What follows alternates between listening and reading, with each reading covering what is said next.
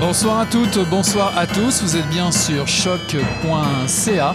C'est le tome 33, le chapitre 379 de Mission Encre Noire qui commence?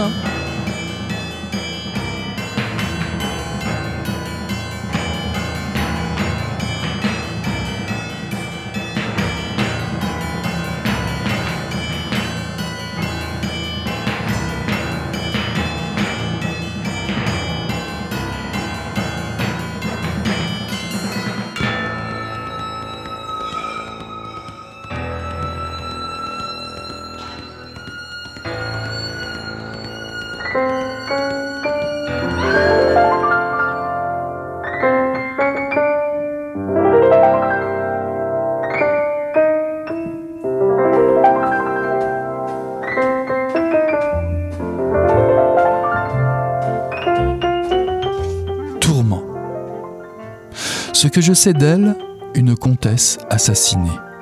Tante de Giuseppe Tomasi di Lampedusa, auteur du Guépard, retrouvé dans la chambre numéro 8 d'un hôtel mal famé, aujourd'hui disparu.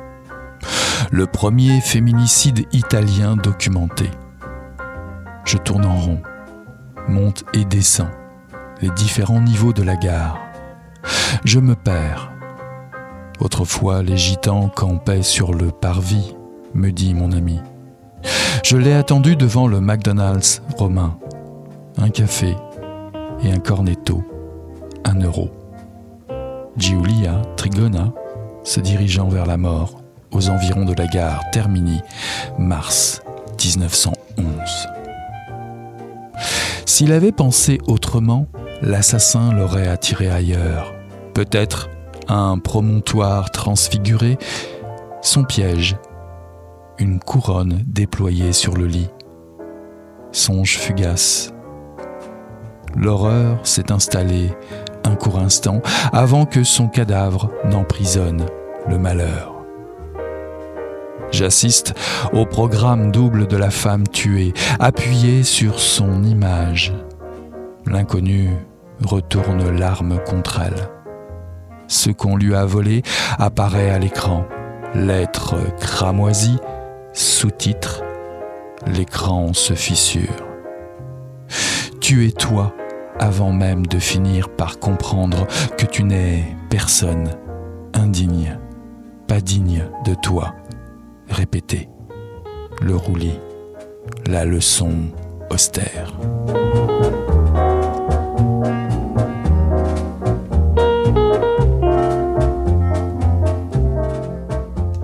Bonsoir à toutes, bonsoir à tous. Ceci est un extrait du programme double de La femme tuée, un recueil de poésie de Carole David paru en 2022 aux éditions Les Herbes Rouges.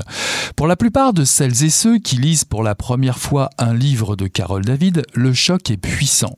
Dans Manuel de poétique à l'intention des jeunes filles, on y croise aussi bien les fantômes de Sylvia Plath ou Dan Sexton, un exergue de Jacques Chirac, Paul Valéry, des pieuses domestiques, Mary Shelley, Emily Dickinson, Jean Seberg et son Herald Tribune, et bien d'autres. On y trouve aussi bien l'Amérique du Nord comme l'Italie dans ses livres, pays d'origine de sa famille immigrée, pays dans ce qu'ils ont de plus banal, de médiocre, voire d'effrayant.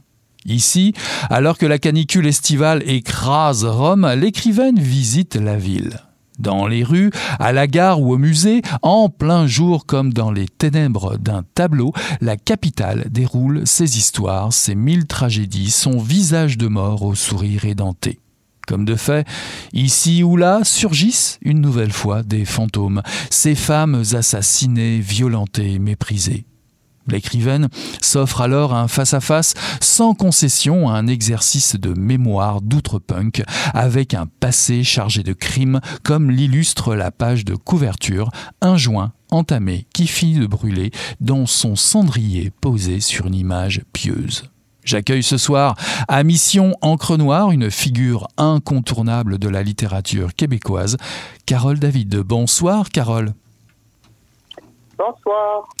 Vous êtes né à. pour présentation. Ben, bienvenue, vous êtes né à Montréal dans le quartier Rosemont. Euh, vous détenez un doctorat en études françaises. Vous avez été professeur de littérature au niveau collégial. Votre œuvre mêle narrativité et poésie, américanité et féminité. Des prix importants sont venus couronner votre carrière. J'en cite quelques-uns. Le prix Athanas David en 2020, le Grand Prix du livre de Montréal en 2019, le prix Émile Nelligan en 1986, deux fois finaliste prix littéraire du gouverneur général. Vos livres ont été traduits en anglais et en italien euh, dans le superbe dernier dossier de LQ que je recommande à toutes les auditrices et auditeurs euh, qui, qui vous est destiné en particulier. Il est dit, je cite, Les livres de Carole David sont peuplés de mauvaises herbes qui ne demandaient qu'à pousser librement.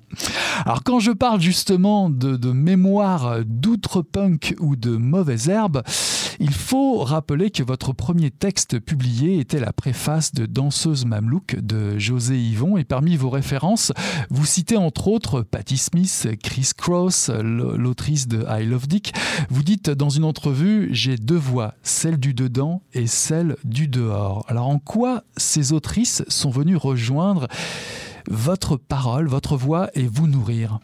Je vais commencer par José Yvon, qui a été une influence importante. Euh, comme vous dites, euh, j'ai fait la préface euh, de danseuse Mamelouk. Elle me l'avait demandé parce que elle avait appris à l'époque que j'avais fait un travail sur elle à son sujet dans un séminaire à l'UCAM alors que je faisais mon mémoire de création. Donc, c'était l'amorce de cette préface-là qui est née dans un, dans un séminaire de maîtrise et euh, qui par la suite euh, est devenu un livre, mon premier livre. Donc, ce premier livre qui a été vraiment écrit là dans euh, dans, les pas de José Yvon, une autrice que je connaissais depuis quand même longtemps et, et, que je suivais assidûment. Donc, ça, c'est une des influences, mais il y a aussi toute l'influence euh, de la contre-culture, de la musique rock. Euh, quand on parle de Patti Smith, euh, c'est aussi une autrice que j'ai lue, que j'ai écoutée, bien entendu, mais que j'ai lue en poésie, puis qu'elle a un côté Elle est très, très influencée aussi par Rimbaud. Donc, c'est une américaine un peu euh, avec un, culte pour les poètes français, plus particulièrement Rimbaud, mais qui a côtoyé la Beat Generation. Euh, je l'ai vu à plusieurs reprises euh, en spectacle à Montréal puis aux États-Unis. Donc ça, c'est quand même une influence euh, importante que je situerais dans le, dans le même bon dans le même spectre là, que José Yvon. Euh, là, vous m'avez parlé de Chris Cross. Oui.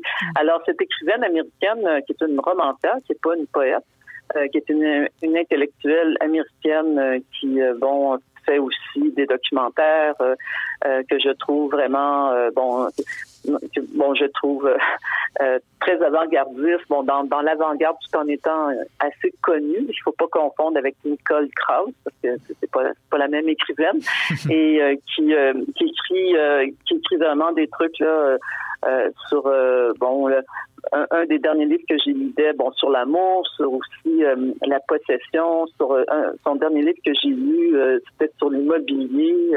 je trouve que c'est un sujet très, très d'actualité, là, sur, sur le toujours sur le capitalisme sauvage, qui la plupart du temps se situe évidemment en Californie. donc ça, c'est évidemment c'est toutes mes influences, c'est tout mon aussi mon le regard que j'aime euh, que ces femmes-là, que ce soit Patti Smith ou même José Yvon, que ces femmes-là posent sur l'Amérique. Euh, parce que aussi, euh, même si on s'en défend, on est quand même très américain ici au Québec, ne serait-ce que par notre volonté de, de, de, toujours consommer. donc, on, est quand même dans, un, dans, dans cet univers-là où il y a quand même un fossé de plus en plus énorme là, entre les bien nantis et les autres. donc, ces femmes-là ont toujours posé un regard critique sur qui m'a totalement inspiré là, dans ma poésie. Alors une première chose à noter, euh, c'est votre couverture, cette page couverture de ce recueil. On trouve un cendrier rempli qui repose sur une icône religieuse. Avez-vous eu votre droit de regard sur ce choix de couverture? Et est-ce qu'elle vous a vraiment plu? Ben, C'est une magnifique photo de Justine Latour, photographe québécoise euh, euh, que, que j'adore, qui fait de très beaux portraits aussi, mais qui fait autre chose. Et puis un moment donné, pendant que j'écrivais, Euh, j'avais, bon, souvent, je choisis euh, une couverture, ben, une photo pour me guider dans mon écriture, pour m'inspirer. Et puis, euh, bon, au, départ, je voulais que ce soit une photo en noir et blanc. Puis, bon, j'avais trouvé quelque chose, mais finalement, ça fonctionnait pas. Et puis là, à un moment donné, j'allais voir tout. Quand j'écrivais pas, j'allais voir qu'est-ce que, je voulais absolument choisir ma propre couverture. Et je suis tombée sur cette photo de Justine Latour et euh, qui après ça j'ai écrit euh, sans cesse en compagnie de cette photo là je l'avais imprimée puis je l'avais mis dans j'imprime évidemment ce que j'ai écrit aussi là. Donc euh, et donc j'avais déjà fait ma couverture moi-même. Et bon évidemment ça représentait très bien cette photo bon de d'une évidemment la Madone des larmes là. On, on, voit bien Madame bon avec la, tête euh, qui est vraiment bon, la tête est devenue un cendrier là avec euh, des mégots. Oui c'est ça vraiment euh, je me suis dit ça doit être un joint mais je n'étais pas sûre au début je lui ai pas demandé. Mais bon je trouve ça bon c'est très difficile de choisir une couverture parce qu'on veut pas évidemment que ça représente exactement ce qui est écrit dans le livre, c'est comme un, danger. Mais je trouvais que cette photo, bon, avait participé de, tous les poèmes que j'avais écrits, puis de, de des, petits, des, petits, textes en prose aussi sur euh, ces femmes-là, sur les féminicides, parce que c'est beaucoup un livre sur les féminicides, en fait. Là. Et, je trouvais que puis, cette euh, bon représentation à la fois religieuse, puis en même temps, ben, il y a comme un, une oblitération aussi de la religion, puis je trouve que c'est une photo qui dit tellement de choses et euh, c'est pour ça que je l'ai choisie. Autre chose notable dès, euh, dès, dès qu'on rentre dans, dans, le recueil, c'est la dédicace à la mémoire de François Hébert qui a fondé euh, les Herbes Rouges en 1968 avec son frère Marcel Hébert qui est décédé en 2007. Est-ce que ce sont des hommes que vous avez bien connus? je peux dire que j'ai très bien connu, oui, j'ai très bien connu les frères Hébert. Bon, ça fait quand même euh, euh, Marcel est décédé depuis plusieurs années. Et euh, bon, au fil du temps, moi, je publie aux Herbes Rouges depuis 1991. Je commençais à publier dans la revue. Puis ensuite, la revue est devenue une maison d'édition. Et j'ai davantage connu François Hébert. Et au fil du temps, j'ai vraiment développé une amitié avec lui.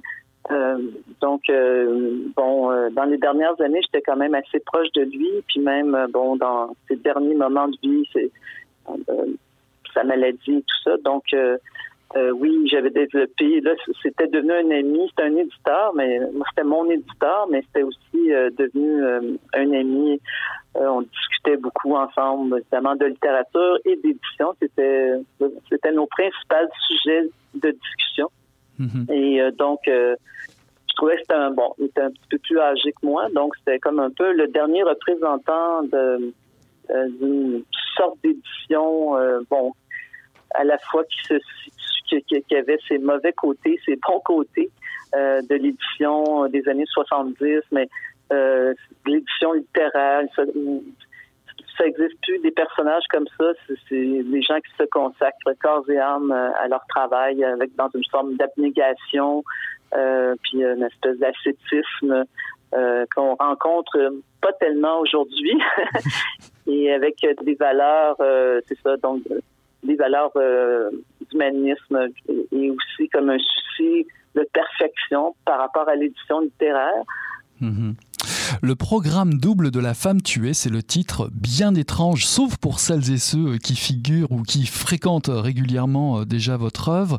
Euh, Rome devient un spectacle sous vos yeux, sous nos yeux, et surtout l'écriture enregistre votre poésie enregistre des féminicides pourquoi en quelque sorte, et je pèse mon verbe, célébrer l'horreur, comme faire feu de tout bois euh, autour de ce sujet dans cette visite et faire parler, les vieilles pierres comme cela? Ben, En fait, ce titre-là, euh, bon, je peux, je peux derrière ça, il y a quand même euh, des choses qui m'ont inspiré. bon, moi, je suis quand même une cinéphile, mais j'ai aussi vécu quand j'étais enfant, j'étais assez vieille pour ça, des programmes doubles de cinéma où il y avait deux films présentés euh, un après l'autre. C'était pas nécessairement de grande qualité, là, mais euh, qu'on consommait comme ça. Euh, au lieu de consommer maintenant comme des séries dont l'année les, les consommer au cinéma. Et donc ça, pour moi, le programme double, ça, ça ramenait, bon, moi j'adore le cinéma, puis donc je me disais, ah, un verre là, dans, dans mon recueil. Et puis, avec toutes les recherches que j'avais fait euh, sur euh, euh, les féminicides en Italie, et là, je suis tombée sur sur cette cette jeune femme qui a été assassinée dans les Pouilles, dans le sud de l'Italie, et qui a été bon béatifiée. Et à un moment donné, je me promenais dans Rome et puis je, passais devant le cinéma. C'est comme ça que j'ai découvert l'existence de cette femme-là. Il y avait un documentaire sur elle. Et puis je suis entrée dans le cinéma. Et puis euh, là, j'ai vu ce documentaire, puis je, je la connaissais pas. Donc après ça, j'ai fait une recherche sur elle. Puis là, je me suis dit, mon Dieu, j'ai vu ce film-là, je connais pas cette femme-là. Puis tout de suite, bon, ça m'est venu euh, que c'était le programme double. J'étais dans un cinéma, je regardais une femme qui, euh, bon, elle avait un peu le destin de Maria Goretti, là. Donc, c'est, donc c'est comme dans la même lignée où et bon là, je, faisais un, rapport entre le cinéma et puis le film que je venais de voir, l'existence de cette femme-là, le sort, le sort qu'elle avait subi. Et euh, donc, le, le, titre, en fait, vient absolument de là. Donc, de ce, de, de, de dans ce vieux cinéma-là, euh, à Trastevere, qui est une place maintenant assez euh, touristique, semble, euh, bon, qui, qui, avant était charmante, mais qui, est plus ou moins maintenant, mais qui reste, il reste encore quelques cinémas. Et bon, c'est comme ça que a surgi cette image-là. Mmh. Alors l'Italie occupe une place importante dans votre travail d'écriture, dans votre vie. Comment évolue votre regard sur ce pays justement après avoir passé euh, six mois euh, à Rome? Vous dites l'Italie intérieure est une pure invention. Sur cette ville, vous dites j'entends la louve fredonner ses chansons dorées. Euh, bon, l'Italie, c'est le pays euh, de mes grands-parents maternels qui sont venus euh, au Québec, qui ont immigré au Québec au début du 20e siècle. Donc, quand même, moi, je suis de la troisième génération. Euh, et donc, il, y a toujours eu un secret entourant. Évidemment, ces personnes-là ne parlaient pas. Euh, donc, il y a toujours un secret sur les origines, sur le lieu exactement. j'ai appris très très tard d'où venait exact, de quel village, de quelle partie d'Italie euh, venaient mes grands-parents. Évidemment, ils, venaient du sud. Euh, donc, il y a eu cette fascination parce qu'on était beaucoup toujours dans les secrets. Et moi, c'est beaucoup la, la j'ai été élevée la famille, la famille de ma mère. En fait, euh, je vivais en Italie, mais à Montréal. Euh, donc, euh, encore avec mes grands-parents, avec ma grand-mère, puis mon oncle, ma tante, on, il parlait encore le dialecte, et donc avec ma mère aussi. Donc, c'était vraiment encore une espèce d'Italie qui n'existait plus, mais qui, qui, était comme recomposée, comme beaucoup, évidemment, de gens d'immigration dans, dans la première génération, deuxième génération. Et donc, moi, j'ai été euh, vraiment fascinée par euh, cette Italie qui, évidemment, comme je dis souvent, ne correspond pas à l'Italie des opéras de Gucci et de, bon, euh, de la Dolce Vita. Donc, c'est plutôt une Italie ce qu'on appelle les capones, là, en Italie, là, les, les cutéreux, donc des gens qui ont vécu dans la misère toute leur vie. Et mon désir, c'était toujours de retourner en Italie puis essayer de recomposer un peu l'histoire de mes grands-parents que, que je connaissais pas. Euh, puis mon grand-père ici a vécu euh, est mort euh, dans un accident de travail très très violent. Donc c'est vraiment des destins euh, broyés, brisés. Mm -hmm. Et pour moi, la dernière fois quand je suis allée en Italie, évidemment, je trouve que l'Italie aussi a beaucoup changé. Comme je dis, toutes les ruines sont à la même place. Là. Il n'y a, pas de, il y a pas eu de changement de, de ce point de vue-là, mais euh, à chaque fois que je retourne en Italie, je vois, bon, euh, le, le, au début, je suis allée dans les années 70, puis après ça, quand je suis retournée dans les années 2000, je trouvais que l'Italie s'était beaucoup américanisée, évidemment. Euh, et bon, avait perdu son caractère ma relation à l'Italie est assez euh, complexe. Vous n'êtes pas dupe de la veulerie et des dangers qui existent dans les, dans les rues bah, romaines ou dans les rues d'Italie. Euh, vous ne faites pas un tableau angélique du pays, de la cité, euh, malgré que vous soyez tombée amoureuse de la lumière, la lumière du Sud. Vous n'êtes pas captive de toute cette beauté, mais en même temps, à lire le dossier dans LQ, vous déclarez l'Italie, c'est le pays du rêve. Il y a tout le temps cette, cette dichotomie qui, qui, qui reste dans votre écriture. Oui, c'est sûr que c'est le pays du rêve, mais en même temps, c'est fantastique, tout ça. Donc, c'est pas. Je, je, sais très bien que c'est pas réaliste. Et euh, bon, quand même, je parle. Quand même, j'ai rencontré des gens aussi qui venaient du même village que mes grands-parents, puis il y a de la difficulté euh, à être sorti de là, puis la volonté euh, de, de, venir ici même pour avoir une vie meilleure. donc, quand je parle aussi des cousines retrouvées, parce que notre histoire familiale est, très, est fort complexe, euh, et euh, je suis très consciente, euh, c'est ça que c'est. Mais en même temps, c'est ça qui alimente l'écriture, cette, idée de, de, de fantasme.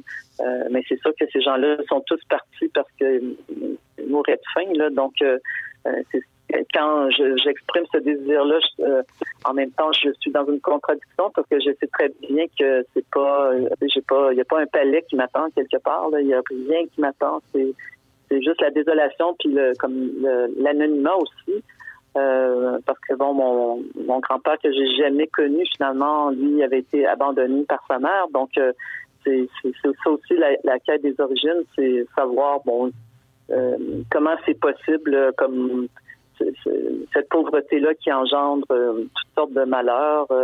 c'est des malheurs sans fin qui qui, qui, qui se transmettent aussi. C'est des traumas là les traumas d'immigration, ça se transmet sur plusieurs générations, évidemment. Hein. Puis, euh, bon, moi, j'essaie de travailler là-dessus, pas de façon, euh, euh, bon, de, dans l'écriture, dans aussi une recherche formelle, parce que, bon, je suis pas dans le témoignage, pas là-dedans.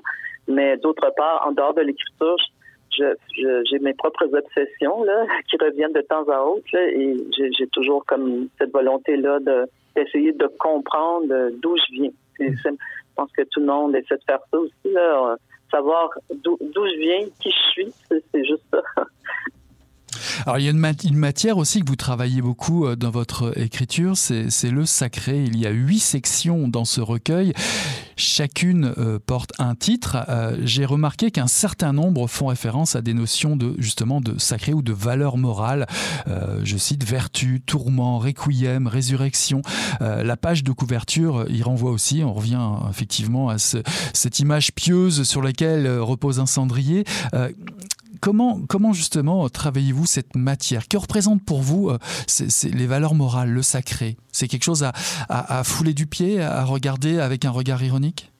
Ben Moi, évidemment, j'ai eu une éducation euh, catholique, étant donné mon âge. Donc, euh, j'ai été beaucoup formée à l'école, évidemment. tous ces mots-là que j'emploie, toutes ces références à la religion qui en fait sont des références euh, euh, surtout, euh, bon, il y a quand même une certaine ironie par rapport à tout ça. Et j'ai utilisé ces mots-là, évidemment, parce que j'étais dans un contexte, comme, comme je disais hier, des, gens, des étudiants que j'ai rencontrés, Rome, c'est quand même la ville du pape.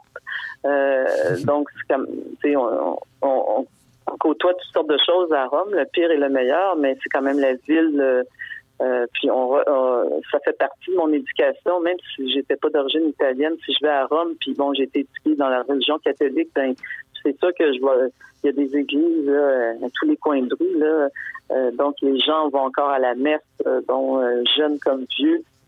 donc c'est assez impressionnant de voir tout ça. Donc moi j'ai utilisé ce lexique-là parce que ça, évidemment, ça me renvoie à toute mon expérience que j'ai eue là-bas, tout en évidemment euh, proposant une couverture qui est un peu iconoclaste, là, donc qui va un peu à l'envers de, tout, ces, de ce lexique-là. Mhm. Alors vous faites de la, violence masculine une matière euh, d'écriture. Euh, vous abordez par exemple le premier féminicide italien documenté, une, femme assassinée près de la gare de Termini en mars 1911.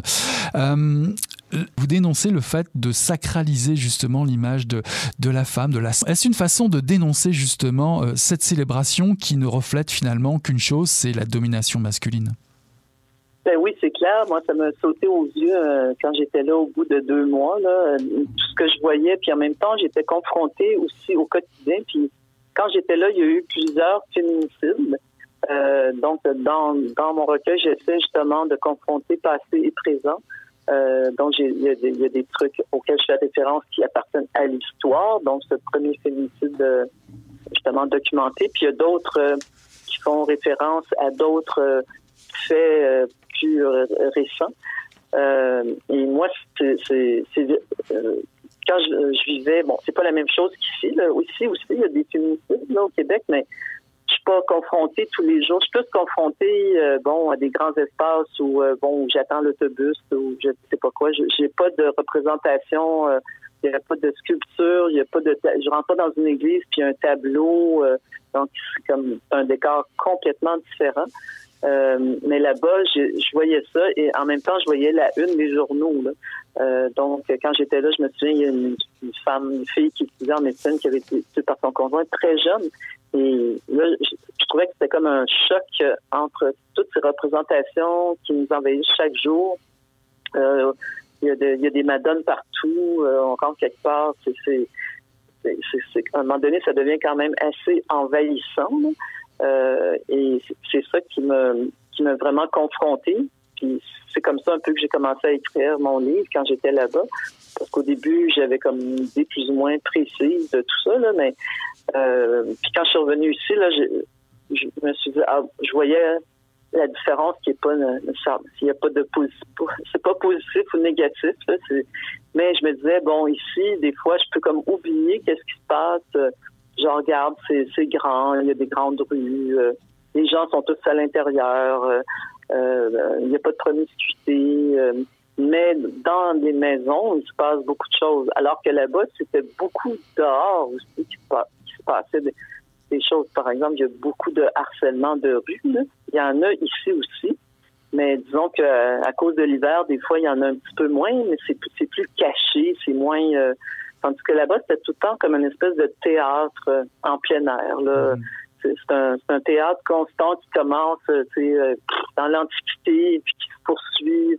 C'est quotidien. C'est vraiment assez particulier. Moi, je suis très intriguée depuis toujours, de, depuis que je suis enfant, en fait, là, euh, euh, par les fêtes d'hiver. Donc, les fêtes d'hiver, bon, c'est un fil rouge là, dans mon œuvre. Là.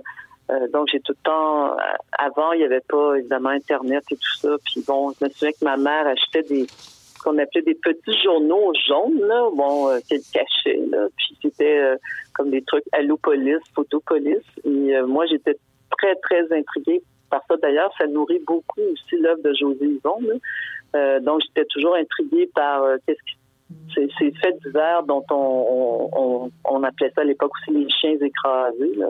Euh, puis aujourd'hui, les faits d'hiver euh, ont pris quand même une autre teneur. Donc, euh, par exemple, les féminicides avant, c'était des faits d'hiver. Donc, on parlait pas de féminicide, on disait ben il y a eu un drame passionnel, puis bon, il y a eu, et donc pour moi, c'est l'inspiration, c'est à Rome, ça a été ça, que parler d'érudition, mais en même temps, ces faits historiques-là sont aussi des faits divers à leur époque, d'une certaine manière. Mais quand c'est des personnages qui sont connus, évidemment, qui vont passer à l'histoire, là, ça devient plus, ça devient comme des, ils appartiennent à la grande histoire. Et, euh, et moi, je les ai traités comme des faits divers, comme ce que j'ai vu euh, là-bas. Donc, il y a la grande histoire, la petite histoire, on sait. Mais tout ça, finalement, ça vient euh, de ce qu'on appelle qu'on appelle de moins en moins le fait divers parce qu'on se rend compte que c'est quand même euh, ça appartient à comme des, des, phénomènes sociaux que ça soit euh, je sais pas il y a eu des féminicides beaucoup là, pendant le confinement puis il y a eu aussi beaucoup de gens des règlements de compte dans des quartiers qui étaient comme plus défavorisés à Montréal dans le nord-est de Montréal est-ce que ce sont vraiment des faits divers? Hmm, c'est des faits qui témoignent du clivage entre vraiment les gens qui sont privilégiés, puis les autres dans cette pandémie, comment comment ils ont vécu avec la pandémie. Donc maintenant, on parle. Moi, je trouve ça quand même. je trouve que c'est vraiment justice rendue. D'une certaine manière, c'est un début qu'on parle plus maintenant de faits divers, mais qu'on parle vraiment de, de, quelque chose qui, qui, est plus grave que ça. Donc, c'est un peu cet œil-là que j'avais, euh, que j'ai sur ma ville, qui est Montréal, puis que j'ai eu aussi, euh, comme je suis passionnée des villes, euh, autant européennes qu'américaines, ben, j'essaie d'avoir, de comprendre qu'est-ce que c'est la dynamique de telle telle ville. C'est quand même assez complexe de comprendre la dynamique d'une ville comme Rome. C'est pas comme comprendre la dynamique de Montréal. Euh, donc, c'est une ville en fait qui fonctionne beaucoup sur le modèle américain. Mhm. Pour finir, euh, Annie Ernaux, dans un entretien au Devoir, déclare en 2003 je ne me pense jamais écrivain, juste comme quelqu'un qui écrit, qui doit écrire. En ce sens, il n'y a pas de quoi en faire une affaire. Est-ce que cela vous parle? Avez-vous ce regard détaché sur votre écriture? Tout à fait. Bon, Annie Ernaux, évidemment, c'est une figure très importante dans mon parcours. Euh, j'ai lu, euh, aussitôt qu'il est paru, j'avais lu son premier livre, euh, Une femme, et ça m'a profondément bouleversé. Pour moi, euh, Annie Arnaud, c'est, pour moi, c'est, elle m'inspire tellement. je suis tellement d'accord avec presque tout ce qu'elle dit. Euh, pour moi, c'est quelqu'un qui est vraiment très important dans mon cheminement. Et j'essaie d'avoir, bon, elle, évidemment, elle n'est pas dans la poésie, elle est dans, dans le récit, elle est dans la prose. Mais pour moi, chacun de ses livres, c'est un événement. Je n'ai jamais été déçue. Euh, je, ne suis pas objective par rapport à elle. Pour moi, c'est comme, c'est, comme je dis souvent, n'écrit pas euh, qui veut comme Annie Ernaux, parce qu'on parle beaucoup d'autofiction. Euh, euh, bon, euh, bon, évidemment, on parle beaucoup d'autofiction depuis quelques années, mais bon, se mesurer à Annie Ernaux, c'est quand même quelque chose. Et puis, je sais qu'elle a eu, bon, depuis le début, elle a eu quand même de la difficulté à faire sa place. Elle a eu quand même très mauvaise presse dans la critique avec le travail. bon, le travail social qu'elle a fait dans ses livres. Euh, puis bon, euh, très inspirée aussi par tous les, les, dont elle était un poste de Pierre Bourdieu. Puis alors pour moi, Annie Arnaud, puis j'ai vraiment c'est ça mon c'est vraiment ça, je pense. Ma, si on peut retenir ça de ma contribution là, quand je suis là euh, en poésie, euh, véritablement ça. C'est mon mon projet et, pas aussi grandiose que celui d'Annie Hernaud, mais disons que c'est elle qui m'inspire. En tout cas, à vous, chères auditrices et auditeurs, de vous égarer dans les rues de Rome euh, aux côtés de Carole David, alors que la canicule bat son plein. Rome est le théâtre d'une violence répétée, décortiquée par l'autrice, qui fait face à ses fantômes, à son passé italien, à ses origines. Un splendide recueil, le programme double de la femme tuée par Carole David, paru en 2022 aux éditions Les Herbes Rouges. Merci Carole d'avoir accepté cette invitation.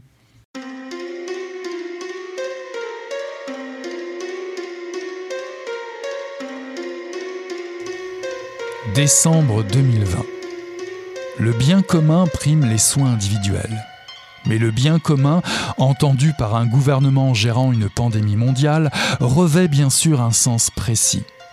À la réception des consignes de triage pour l'accès aux soins intensifs, la Société québécoise de la déficience intellectuelle lance l'initiative Triage Québec afin que le protocole respecte enfin les droits de base des personnes en situation de handicap. Une personne alcoolique atteinte de cirrhose, mais qui continuerait de boire, risquerait fort de ne pas être admise en réanimation. Avec ce qui s'en vient, on va se demander qui est prioritaire. Un cas Covid ou une ou un patient en infarctus? On pourrait en être rendu là. Des médecins méprisent publiquement leurs patients, leurs patientes qui ne suivent pas les mesures sanitaires. Ces gens-là ne devraient pas venir à l'hôpital. Ils viennent prendre les lits d'autres personnes qui, elles, font des efforts, acceptent les conséquences de ta conduite. La santé mentale de la population est mise à mal. Plusieurs l'articulent sans gêne.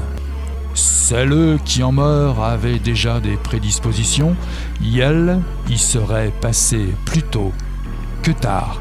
Anyway, le confinement en vaut-il vraiment la peine? Sur la scène du Centre Pompidou à 20h30 le 16 octobre 2020, veille de l'entrée en vigueur d'un couvre-feu territorialisé en France, Virginie Despentes dit que toutes les propagandes nous traversent et parlent à travers chacun, chacune d'entre nous.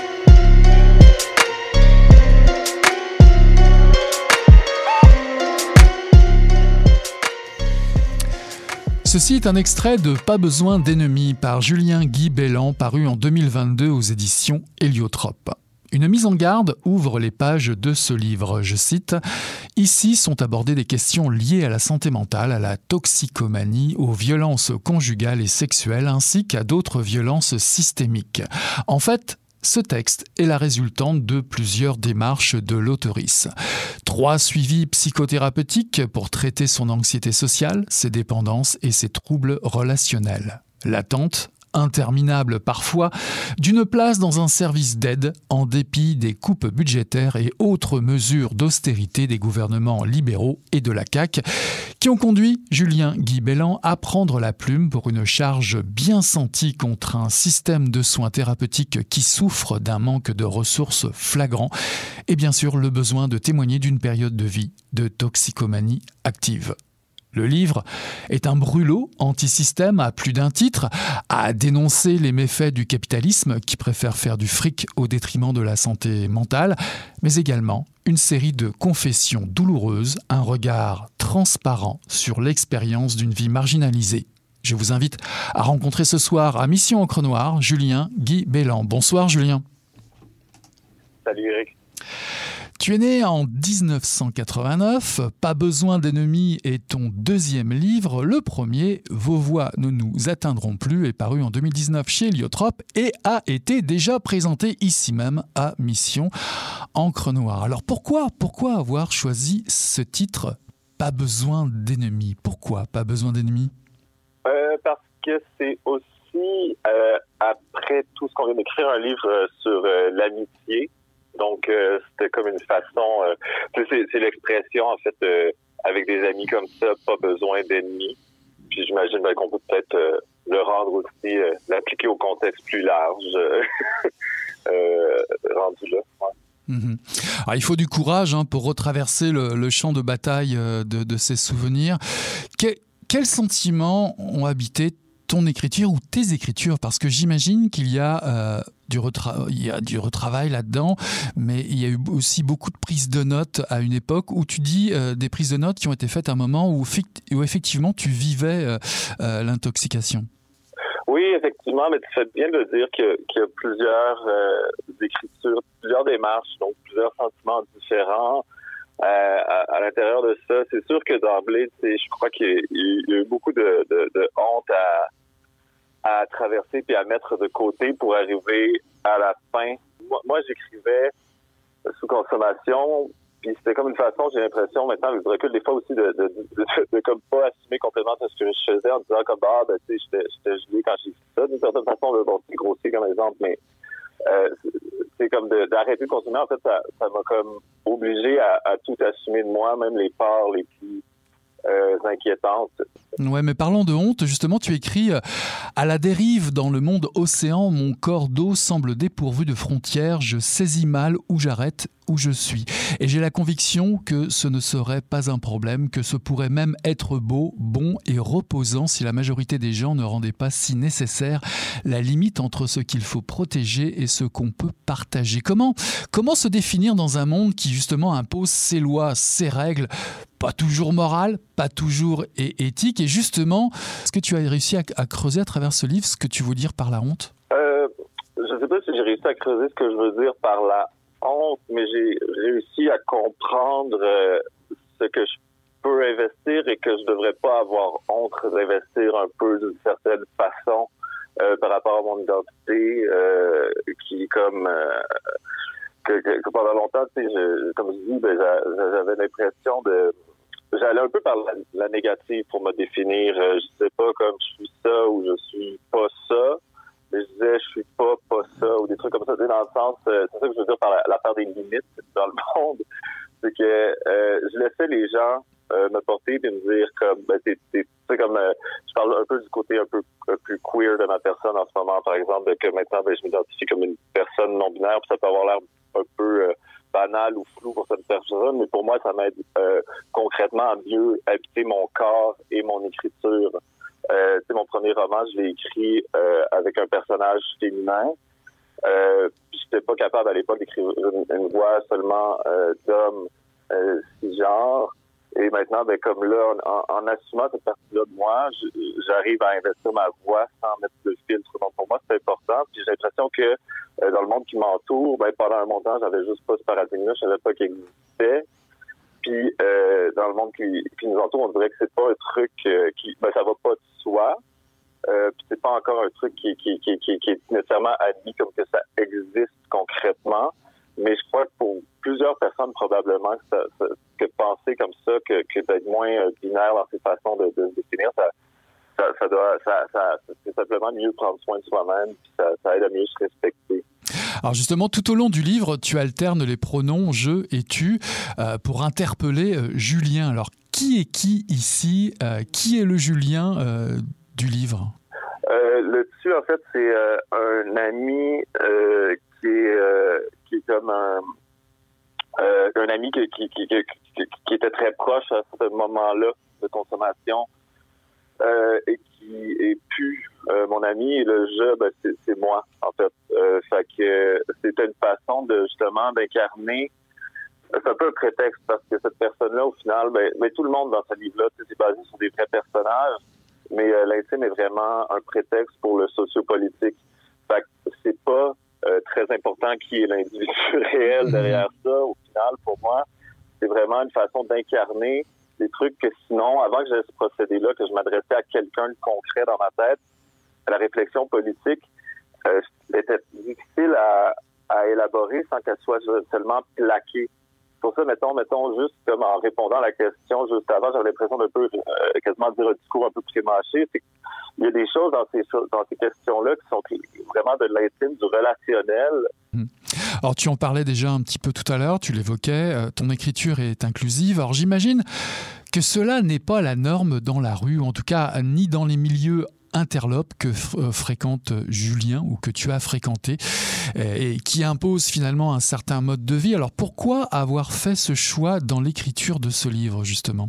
Ah, ben, Pour moi, ça, rendu ça, ça va de, soi selon le euh, ben, ma posture d'écriture. Puis je crois que ça va de plus en plus de soi pour beaucoup de gens. Au, Québec, en tout cas, euh, euh, on est beaucoup à, commencer à, écrire comme ça juste parce que c'est comme ça que euh, on communique, tu dis, dans les milieux interlopes, peut-être que ça va pas ça. C'est sûr qu'il y a certains, certains endroits où effectivement ça va pas de ça, mais il y a d'autres endroits aussi où c'est au contraire, c'est le quotidien, c'est vraiment pas un gros enjeu tant que ça. C'est seulement une question de, de, respect puis de se comprendre. Puis ça ouvre à, d'autres possibles. -hmm. Parmi les sujets qui sont abordés euh, dans le livre, tu parles notamment de masculinité toxique, euh, je dirais un peu à tous les niveaux, parce que tu n'épargnes personne, ni la société civile, ni les milieux de la nuit euh, que tu as fréquentés. Il y a des personnages comme Brian ou Frédéric, de, de, des personnages qui sont un peu la même face de, la même pièce. Tu dis d'ailleurs, le désastre à venir d'une relation se voit dans la manière qu'a une personne d'investir ses désirs, surtout lorsqu'elle a trop de similarité avec la conquête. Alors, euh, de, de, de, de, de quelle manière s'agit-il? Euh, D'ailleurs, il y a un autre personnage, Sophie, qui, elle, flatte un couteau sur le pénis de son, de son amant. Alors, euh, c'est vraiment que des fois, j'ai l'impression que euh, c'est vraiment par rapport à comment on conçoit euh, dans ces deux cas-là, peut-être euh, l'amour ou la conquête sexuelle, que c'est comme des, des, des, des achievements plus que vraiment une expérience ou la la, du partage, tu sais. Mm -hmm. euh, de comme, ben, tu sais, j'ai réussi à, tu sais, je veux dire, comme, si tu veux coucher avec une personne au point de ne pas respecter ses limites, euh, je vois pas ce qui est, ce qui moi, je, je, je vois pas ce qui, qui peut être excitant sexuellement là-dedans. Euh, donc j'imagine, je me dis que dans ce cas-là, mettons de, de, Brian spécifiquement, il y avait aussi quelque chose qui est un peu de, la validation euh, sociale et personnelle euh, qui leur de, de, de, qui est assez narcissisant peut-être. Je dis pas que c'est le cas dans tous les cas de, où les gens font des choses comme ça, là, tout, mais, mais dans ce cas-là, précisément que, que moi j'ai connu, j'ai l'impression qu'il y a un peu de ça. Mm-hmm. C'est pour ça que je parle de conquête, c'est un peu de, mettre son, de marquer son territoire. Alors, quand il s'agit de, consommation euh, de drogue, d'alcool ou autre, on touche encore euh, à l'interdit au, domaine de la morale et aussi, hein, en tout cas, en ce qui, ce qui lorsqu'il s'agit d'écriture, euh, on parle aussi de, de, la vision romantique, je dirais, de, de l'écriture sous influence, façon, on pense tout de suite à des auteurs comme Thomas de Quincey, Baudelaire, Henri Michaud, Castaneda, Kerouac, évidemment Burroughs, mais toi, tu évoques aussi Motley Crue, que tu cites euh, dans, le livre. Euh, oui. Et, euh, est-ce que est-ce que c'est une façon de dire bon, ça peut être cool, ça peut être fun, mais pas que consommer des drogues, ça cache plutôt une autre réalité plus morne, malgré que la consommation se soit aujourd'hui généralisée, démocratisée. Toi, tu précises que personne n'est à risque de tomber sur le mauvais produit. Ah oui, oui. Ben, en fait, ce que je veux dire, mettons, en, en citant, par exemple, des expériences de, rockstar ou quand c'est augmenté, c'est que je crois, moi, que socialement, puis la prohibition des drogues euh, crée ça. Selon moi, je pense qu'on devrait décriminaliser toutes les drogues. Euh, sincèrement, je, je, pense que ça aiderait. Puis en ce moment, c'est un, un truc qui est demandé pas par euh, des organisations seulement extrémistes, c'est demandé par la, santé publique mondiale, puis euh, même le, CVM genre à Montréal euh, qu'il faudrait faire ça pour contrer la, crise des opiacés. Après, c'est que moi j'ai l'impression socialement on parle très très mal des drogues. On en parle souvent justement en les rendant super comme des romancés cette façon-là, c'est cool, c'est des rockstars qui font des expériences spéciales ou ah ça tue les gens, euh, ben c'est super super euh, comme ah les gens qui font ça ils, ils sont plus en contrôle, nanana, c'est dramatique dramatique dramatique.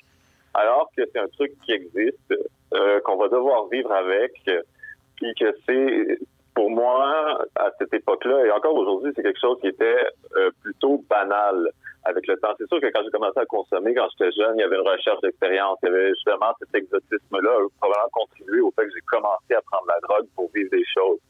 Il arrive un moment où c'est juste normal. Puis euh, c'est ça que j'ai essayé de mettre dans, en, scène dans le livre. En fait, c'est que c'est pas un livre qui est écrit euh, du point de vue et pour des gens qui consomment pas. C'est vraiment un livre où le, le, le gaze est du bord des, des gens qui consomment, puis que ça fait partie de la vie de tous les jours. Tu sais. Mhm. euh, puis je pense qu'on devrait arrêter de, de, de, rendre ça, d'exotiser ces expériences-là parce que ça, ça crée beaucoup de, de, ben ça, ça fait juste brouiller le, tout le discours qui est important puis qu'il faut avoir. En ce moment, on a une, une, crise euh, euh, qui, qui, qui, tue beaucoup, beaucoup de gens euh, dans la rue et on en parle à, peine. les politiciens font rien. Euh, pour ça, puis, puis, puis, puis on, beaucoup de gens sont laissés à eux-mêmes. Alors, parlant euh, des politiciens, il y a de la colère, évidemment, euh, dans ton, dans ton livre, en particulier contre les compagnies pharmaceutiques qui font de l'argent sur le dos des malades. Tu en cites quelques-unes, en particulier Purdue Pharma. tu pourras peut-être nous, nous, rappeler un peu de, de quoi il s'agit. En tout cas, tu parles d'une hypocrisie généralisée qui préfère faire du fric approuvé par la FDA ou le Santé Canada. Et euh, on se fiche bien des, patients. Et tu parles effectivement de, l'exemple de l'oxycontine, ou l'oxycontin, si on peut dire ça comme ça. Ouais, ouais, ouais. Ben, je savais pas à quel point, en plus, c'était euh, aussi grossier comme exemple avant de faire de la recherche euh, assez sommaire pour écrire le livre. que l'oxycontin est vraiment un, médicament qui a été créé pour vendre et donc euh, qui a été faite de, façon à, ce qu'il soit très, très addictif et que les gens en aient besoin. On s'est mis à le prescrire pour euh, beaucoup, beaucoup de mots c'est un médicament très, très fort. Et finalement, ça, ça s'est mis, c'est ça qui est, qui est la cause euh, de la crise de PAC, c'est que les gens sont tombés en, withdrawal puis avaient plus nécessairement de de prescription, donc ils se sont tournés vers l'héroïne. Des, des, des gens qui, qui, avaient subi un accident de voiture, là, pas des, des, des gens qui, qui, qui puis là, ben, ils sont rendus, ils sont accros aux opioïdes. Puis après, ben, cette compagnie-là, le, dirigeant, ben, tu on sait, puis les policiers sont mis à faire passer les, gens qui consommaient mal l'oxycontin, mal en parenthèse selon eux, comme seulement des criminels et que le, médicament avait pas de problème. Tu sais, je suis pas pas un livre qui est en charge. en ce moment, on a beaucoup un gros discours contre euh, l'industrie médicale, l'industrie pharmaceutique qui vient des conspirationnistes là, à cause de la COVID. Moi, je, veux dire, euh, je crois qu'il y a beaucoup de raisons pour être fâché contre euh, les pharmaceutiques, mais t'as pas besoin d'aller à penser qu'il y a une puce de 5G dans ton vaccin. Là, et à dire, ben, c'est pas tout mauvais. Moi, moi, je consomme des médicaments en ce moment, mais mais il y a des choses qui sont concrètement, effectivement, qui n'ont pas d'allure et que, que, c'est complètement hypocrite. Et c'est beaucoup la crise de PSC, entre autres. Quel regard jettes-tu sur cette drôle de, de, période que nous venons de, de traverser et, et, qui finalement semble renforcer les conservatismes de tous bords? Effectivement, c'est comme on, puis on le voit encore plus en ce moment. J'ai l'impression euh, au Québec, en tout cas, moi, ça m'a fait réaliser. Euh, tu sais, euh, je suis quand même assez jeune, ben encore, là, c'est ça, les 32, mais j'ai même réalisé que depuis que je suis né au Québec, c'est pas mal les, gouvernements conservateurs au, complet qui sont au pouvoir, puis que ça va pas vers en s'améliorant. Tu sais, beaucoup de gens Charest, ils se présentent au Parti conservateur du Canada, puis ben, je François Legault, c'est un, un, conservateur, là, euh, puis ben, Éric Duhem dans un sondage, puis c'est comme eux, quand ces gens-là vont parler de bien commun, ben pour moi, c'est pas euh, c'est un commun que c'est euh, ben la une type de personne, une type de famille qui est très euh, hétéronormative. Euh, euh, on met le couvre-feu à tout le monde pour protéger tout le monde. Donc, les personnes SPF ben, vont avoir des amendes ici. Puis là, ben, ça, ça, a tué des gens. Puis là, ils, ont changé la règle seulement à ce moment-là. Là, on s'en rappelle, j'ai oublié le nom de la personne qui était décédée dans, dans une toilette chimique là, à Montréal et qui, après, ils ont, ils enlevé le couvre-feu aux personnes sans abri. Mais avant ça, ils, ils, il leur laissait pour la simple et bonne raison que ça aurait été trop, trop compliqué de faire la différence entre quelqu'un qui est euh, vraiment sans abri et quelqu'un qui qui, euh, qui, qui respecterait pas le couvre-feu. Tu sais, c'est des, c'est des demandes absurdes qui sont vraiment pas adaptées au, bien commun. On ne pense pas à toutes les personnes. Euh, c'est euh, François Legault est, est, incapable, on dirait, de, de se projeter dans des réalités différentes de la sienne il y a beaucoup de gens comme ça. En fait, le, livre est, surtout sur ça, sur euh, l'incapacité des gens à respecter ce qu'ils comprennent pas. Il y a un sujet qui traverse ton livre et qui nous concerne tous, malgré que beaucoup euh, préfèrent effectivement tourner la tête dès qu'on parle de ce sujet, c'est la santé mentale. Tu précises euh, avoir eu droit à un suivi psychologique grâce euh, au premier service de psychothérapie à tarif modulé au Québec, mais tu précises également qu'il y a une très grande disparité selon les arrondissements sur l'île et notamment le quartier Hochelaga qui est plutôt mal desservi des conséquences de, coupures euh, gouvernementales. Puis c'est ça, c'est euh, là, il, en fait, c'est comme on a vu là dans le, le, milieu de la santé est sous-financé en général et le milieu de la santé mentale est comme encore moins financé. Et là, on commence, euh, ben, j'imagine qu'il commence à restructurer ça un peu, ou c'est du moins ce qu'on entend dans les dans les discours euh, des médias parce que ben, de plus en plus de gens en ont besoin à cause de, ce qu'on vient de traverser. Là. Donc, euh, tant mieux si c'est le cas, puis ça vient parce que c'est vraiment pas inconcevable que ce soit un privilège d'avoir un, suivi psychologique en ce moment. Là ton personnage, si je peux parler comme ça, a un rapport avec euh, un, une psychologue, Madame Lamar. Alors, quels sont les rapports qui se développent entre euh, ces deux euh, personnages dans le livre? On sent que Julien est réactif à un discours rationalisant. C'est vraiment ce personnage-là. J'ai vraiment essayé de, de, faire un peu même si oui, des fois, je suis craintant à son sujet, j'ai aussi essayé de faire la part des choses. Euh, parce que j'ai l'impression que euh, souvent, ben, je voulais pas donner un, psychologue qui était juste euh, super rationalisant, paternalisant, tout ça. Je voulais vraiment juste incarner une part du discours psychologique euh, de mes expériences aussi plus théoriques. Parfois, ce personnage-là est un peu... Euh, il y en a quelques-uns qui sont un peu plus composés, celui-là en étant. Euh, puis c'est que c'est juste c'est un discours euh, c'est vraiment moi ça m'a vraiment beaucoup aidé là, ça m'aide encore d'avoir des rencontres euh, de psychologues mais c'est sûr que quand tu es traité au début surtout ben même tout le temps ça fait pas tout le temps ton affaire puis il y a des choses qui font pas ton affaire jamais euh, je crois que la, la psychologie moi comment je le vois c'est un outil pour t'aider à aller mieux c'est pas le psychologue n'est pas une personne qui qu'il faut faut pas penser que c'est quelqu'un qui a que le, savoir, plus que toi, c'est du transfert. Hein. Tu communiques avec, en fais ton, ton petite affaire, c'est comme ça que ça peut fonctionner. Parce que sinon, effectivement, tu, vas être euh, les patients patientes qui s'attendent à que, que, la personne ait tout les solutions au problème, ils vont être fâchés, trouver que leurs psychologues sont pas bons. Des fois, un psychologue va dire des choses qui ne conviennent pas, puis c'est correct, tu as le droit de pas être d'accord. Puis disons, leur maladresse, c'est des humains. Donc, euh, c'est un peu ça le, le, but de ce personnage, d'essayer de faire euh, nuancer le plus possible euh, et pas de, faire juste un, mauvais psychologue ou un psychologue super bon qui aurait toutes les réponses. Mhm. En 2019, tu retournes sur les bancs euh, de l'UCAM justement et euh, tu as une discussion sur la santé mentale avec une collègue, une amie, et, elle dit ce sont des sujets durs et impopulaires, mais ce sont des discussions importantes. y a-t-il un terreau plus propice à ton avis aujourd'hui à, ce genre de discussion depuis, je dirais, la vague MeToo, par exemple? Je pense qu'on va dans la bonne direction pour ces choses-là. Euh, je crois sincèrement. Euh, il y a encore beaucoup de travail à faire. Je pense qu'il faut apprendre à parler mieux ensemble de ces choses-là. Vraiment. Arrêter aussi, aussi c'est un autre truc, comme la, la consommation, arrêter de rendre ça exotique. C'est assez banal. Euh, tout le monde, ça concerne tout le monde. Euh, à différents degrés, mais ça concerne tout le monde. Mhm. Alors j'imagine, pour en revenir à la littérature, que tu as certainement lu euh, Junkie ou Le Festin nu de William S. Burroughs, parlant de littérature évidemment. Euh, est-ce que tu y retrouves, pour finir, une, parenté dans les émotions avec ce que tu as vécu, à la fois dans ton expérience de vie, on va dire de, vie toxicomane, et dans ton expérience d'écriture?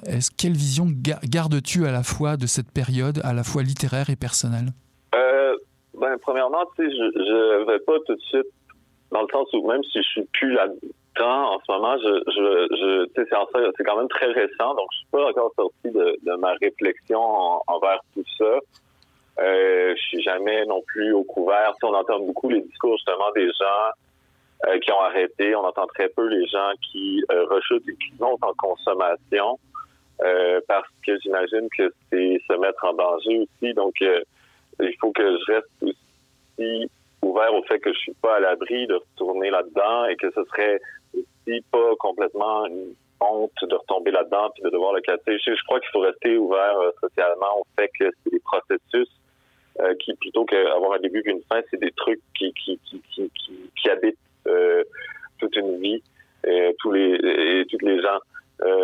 puis en ce sens-là, euh, ben, je, je garde, euh, ben, ça, ça, ça continue de, de, de, de, ma réflexion est, est, encore en train de continuer. J'ai beaucoup, euh, c'est vrai qu'avant, surtout dans mon, mon, premier livre, Vos voix ne nous atteindront plus, les, gens l'ont beaucoup comparé au livre de, William Burroughs. là, j'ai l'impression que peut-être que formellement, ça, ça, ressemble beaucoup moins. mais dans les sujets, effectivement, ça, ça, ça, ça, ça continue. Mais euh, pour moi, c'est vraiment la vie que j'avais à ce moment-là, qui est ma vie, qui est encore la vie que, j'ai actuellement. Voilà, je vous invite à vous procurer ce témoignage sans phare, un récit de l'intime qui ose dire les choses comme elles sont, comme on le ressent. Pas besoin d'ennemis par Julien Guy Bellan, paru en 2022 aux éditions Héliotrope. Merci Julien d'être passé à Mission Encre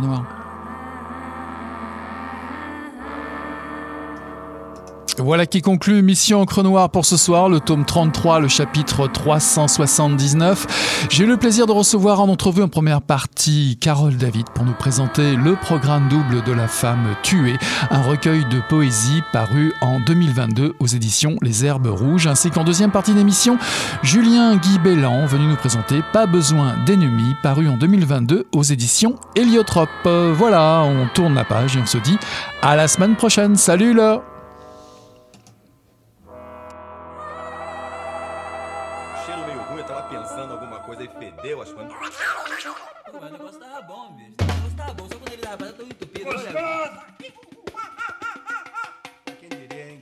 garbo acabou de irajar, hein? É, mas eu tava falando pra você, né? Depois que eu passei a me sentir, aí o negócio ficou diferente. Jorjão! Vai, garoto! Fala a verdade. Isso é na bola. Não. Cadê cerveja que eu não sei? Ô, Ciro, tira a mão do meu bolso. Agora um aranha, um aranha.